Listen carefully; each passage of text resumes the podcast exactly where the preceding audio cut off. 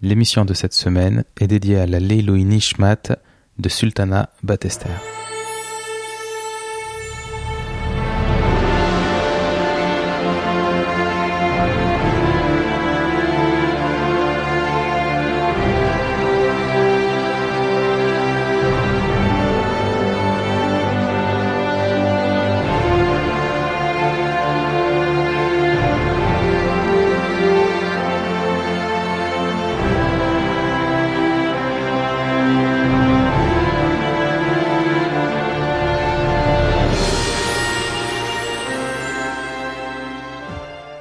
Précédemment.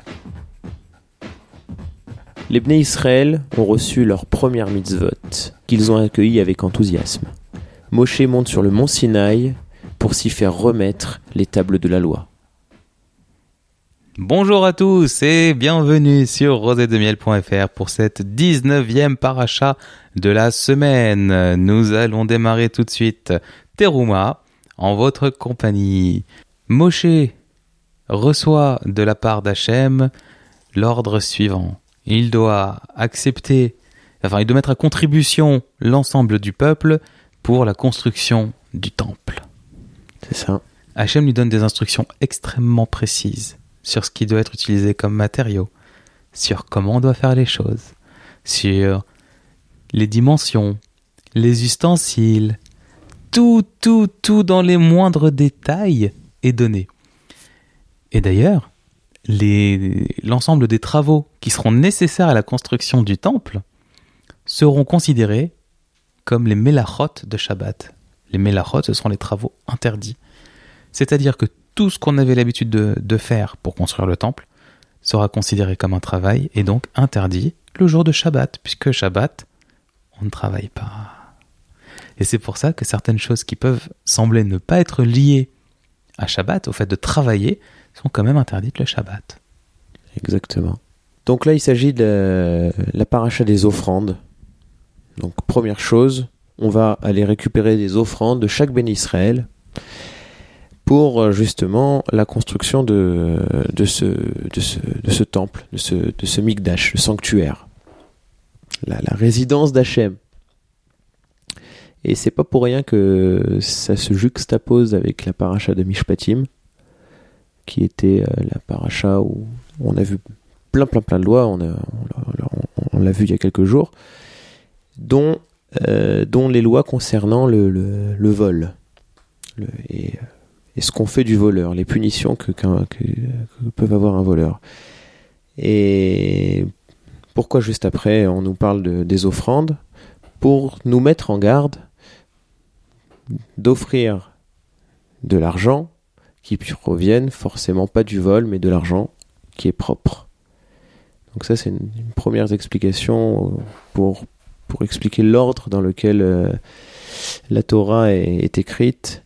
Comme tu disais, il y, a un côté historique, mais il y a aussi un, un, côté très très fort, et c'est celui de, euh, du, du, code dans lequel c'est inscrit. Et il y a aussi une, autre chose euh, qu'on peut, peut souligner dans, dans, le premier, dans le deuxième passouk, en fait, dans les premiers passouks, c'est que Kachem, il fait, euh, il fait, il donne une importance à l'intention, à la bonne volonté, au cœur qu'on pourrait mettre en donnant pour la construction du, du, du, du Migdash. C'est employé le terme, Met Kol Ish Asher Idmenolibo, de tous les hommes qui donneront, qui mettront leur, leur cœur dans ce don, eh bien là, tu prendras, euh, tu prendras ma terouma. Alors qu'est-ce que ça veut dire quand, quand on fait, euh, quand on donne de l'argent à, une synagogue ou quand on donne de l'argent à un pauvre, le, le, pauvre ne nous répond pas. Euh, mais attends. Il est propre ton argent? Alors, première chose, est-ce qu'il est propre ton argent? Mais aussi une deuxième chose, est-ce que tu as vraiment envie de me donner euh, Est-ce que le cœur y est ou pas? Parce que si le cœur n'y est pas, euh, j'en veux pas. Non, non, le pauvre acceptera l'argent, il euh, n'y a pas de problème. Il faut savoir que là, on parle de la résidence d'Hachem. On parle pas de pas de n'importe quoi, parce que si je dis n'importe quoi, on va croire que donner à un pauvre, c'est donner à n'importe qui, n'importe quoi, non. Euh, on parle de la résidence d'Hachem, et la résidence d'Hachem, ça peut pas être donné avec de l'argent sale. Ça peut pas être construit avec de l'argent sale. Et aussi, la, seule chose qu'on puisse donner à Hachem, c'est quelque chose qui n'appartient pas à Hachem. Or, qu'est-ce qui n'appartient pas à Hachem? Tout appartient à Hachem. Les Chachamim nous disent que tout appartient à Hachem sauf une chose. La Yirat Hachem, la crainte de Dieu. Mais aussi autre chose.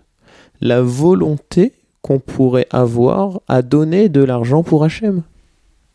Puisque quand on donne de l'argent, on ne fait que restituer le bien d'Hachem, puisque tout appartient à Hachem. Or, quand on a de la volonté à donner, plus ou moins de volonté à donner, bah, c'est plus ou moins quelque chose que Hachem ne possède pas. D'où le fait de devoir donner avec sincérité, sinon on s'en abstient. Avec une valeur ajoutée. tout à fait. C'est ça. Hein. C'est le terme. Ça, ça, me rappelle quelque chose, tu sais, quelqu'un qui, qui donne quelque chose qui est commun, comme un savoir, je sais pas, sur, sur la paracha de la semaine, mais, mais qui va y mettre les formes, tu sais, de manière à rendre la chose un petit peu différente, un petit peu mieux. Une petite valeur ajoutée, comme une, une petite larmichette de miel, tu vois, une petite rosée de miel. Je sais pas si tu vois ce que je veux dire. Comme une cerise sur un gâteau. C'est un peu ça, ouais. Parce que la cerise sur le gâteau, en fait, ça change tout. Complètement. Alors, la description est absolument euh, magnifique. Euh, on vous invite à la lire.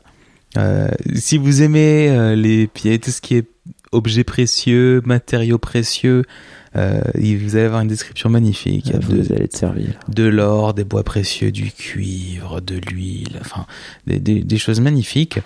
Euh, bon, mis à part les poils de chair, franchement, j'ai pas trop compris. Mais euh, bon, ils devaient avoir leur, leur, leur, intérêt. Moi, je retiens un truc, quand même, je retiens vraiment une chose, c'est dans la conception de la menorah. La menorah, donc le, le candelabre, comme il est appelé euh, en Occident.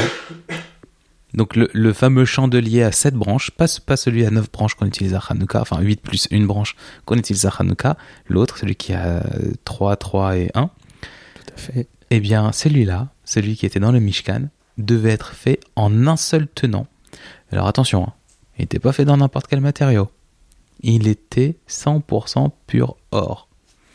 Et alors, je sais pas si vous imaginez un petit peu le morceau que en or massif. En or massif. Avec des poils de chèvre. Désolé. Et donc, voilà, un seul bloc d'or pur, des coupes décoratives, des boutons, des fleurs sur son corps, et ainsi de suite. Un truc magnifique. Alors quand, quand, tu dis en un seul bloc, c'est-à-dire que on ne pouvait pas avoir un pied euh, assemblé avec des branches euh, collées euh, avec de la colle ou non, en fondant que... un petit peu l'or, le, le, petit bout pour que. Non, le modèle Ikea pouvait pas convenir. C'est ça. Voilà, il fallait le truc en, en massif, coulé d'une seule pièce. Je raconte pas la taille du moule. Donc ouais, en un seul morceau. Il y a les Baal et Tourim qui nous font, euh, qui nous font une remarque lors de la, de la citation, de la manière de d'assembler le candélabre, c'est que dans tout le passage, dans tout, le, dans tout ce passage de la Torah, on ne trouve pas la lettre Samer. La lettre Samer, c'est une lettre qui est ronde, complètement fermée, et qu'est-ce qu'ils en tirent comme, comme enseignement? C'est que tout le temps où le chandelier était allumé, tout le temps où il y avait la lumière dans la menorah qui illuminait le Betamikdash, eh bien, le, le Satan et les, les, les Mazikim ne pouvaient pas euh, intervenir euh, de, pour euh, faire du mal au Bné Israël. Et donc, c'était une source de protection pour, euh, pour le peuple d'Israël que d'avoir la lumière dans la menorah. Razak, D'ailleurs, il faut savoir que cette menorah qui était dans le, dans le temple, c'est la menorah que, euh, au moment de Hanouka, on a pu euh, allumer avec l'huile, l'huile qu'on avait trouvée par miracle et qui avait duré huit jours par miracle. Donc c'était, c'était l'huile qui servait à allumer justement cette, cette menorah, cette lumière qui nous permettait d'avoir un Betamikdash complètement entier et euh, de, pouvoir en tirer toutes les satisfactions qu'on n'a pas encore aujourd'hui, Bezrat Hashem, à, euh, à l'avenue du, du Mashiach, et qu'on pourra construire ce troisième temple. C'est sûr. Très bien. Bon, bah écoutez, Cette paracha étant scalée, euh, on vous invite vraiment à la lire, à jeter un petit coup d'œil à, la- description, vous allez voir, c'est impressionnant. Et puis, euh, bah, on vous dit à la semaine prochaine. Bezrat Hashem. Voilà, ça contraste avec le, le podcast de juste avant qui faisait plus d'une demi-heure. Voilà, cette fois-ci, c'est light. Et puis, on, on va faire la version express maintenant. Merci de nous écouter, merci de nous suivre, et on vous dit à très bientôt. Shabbat Shalom. Salut